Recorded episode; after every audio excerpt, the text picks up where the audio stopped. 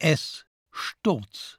Der berühmteste Sturz in Potsdam war wohl der des Goldenen Atlas von der Kuppel des Alten Rathauses. Das geschah am Abend des 16. Juli 1776, zwölf Tage nach der Verabschiedung der amerikanischen Unabhängigkeitserklärung, der Gründungsurkunde der USA. Ob es einen direkten Zusammenhang gibt, ist nicht verbürgt, aber man könnte ja einmal darüber nachdenken. Denn hier stürzte ein Symbol des Absolutismus in die Tiefe, während sich dort fast gleichzeitig die Demokratie in neue Höhen aufschwang. 23 Jahre lang hatte der geplagte Mann mit der Erdkugel auf den Schultern von hoch oben auf dem damals noch neuen Potsdamer Rathaus auf Stadt und Schloss heruntergeblickt, als er nicht mehr konnte. Mit lautem Getöse fiel der 120-Zentner-Koloss aus massivem Blei herab auf den alten Markt und blieb zwischen Verkaufsständen liegen. Zum Glück war der Markttag bereits beendet und es befand sich kaum noch eine Menschenseele vor dem Rathaus. So kam niemand zu Schaden.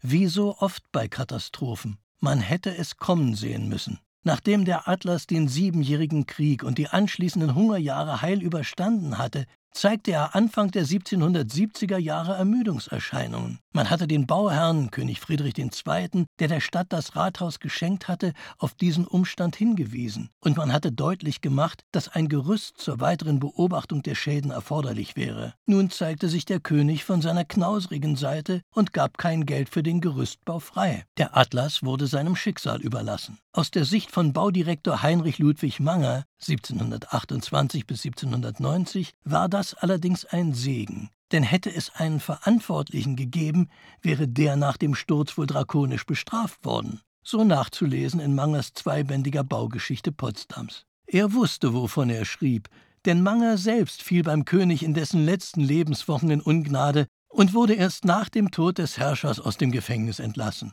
Der Atlas jedenfalls wurde schnell erneuert. Anstelle aus Blei gegossen, wurde die Figur nun aus Kupfer getrieben und mit Gold überzogen. Sie wog nur noch ein Zehntel des ursprünglichen Gewichts.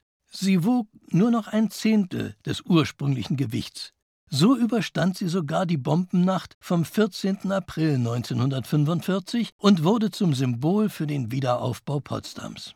Was aber soll uns der Atlas da oben auf dem Rathaus sagen? Zunächst erscheint er als kompletter Gegenentwurf zum mittelalterlichen Roland, der in aufrechter Haltung mit dem Schwert in der Hand auch in einigen brandenburgischen Städten die selbstbewusste Bürgerschaft verkörperte. Historiker sind der Meinung, der Atlas sei ein Sinnbild für die Stadtoberin, die die Geschicke des Gemeinwesens mühsam auf ihren Schultern tragen. Die Bürger mögen das nie vergessen. So jedenfalls die Intentionen des Königs, der sich selbst gern in der Rolle des geschundenen Weltenlenkers sah. Oder wurde diese Sichtweise doch gelegentlich vergessen? Als sich im 19. Jahrhundert unter der Rathauskuppel das Stadtgefängnis befand, hieß es bei den Potsdamern, der sitzt unter der Puppe. Nach seiner letzten Restaurierung hält es der Atlas inzwischen bereits über zehn Jahre auf der Rathauskuppel aus.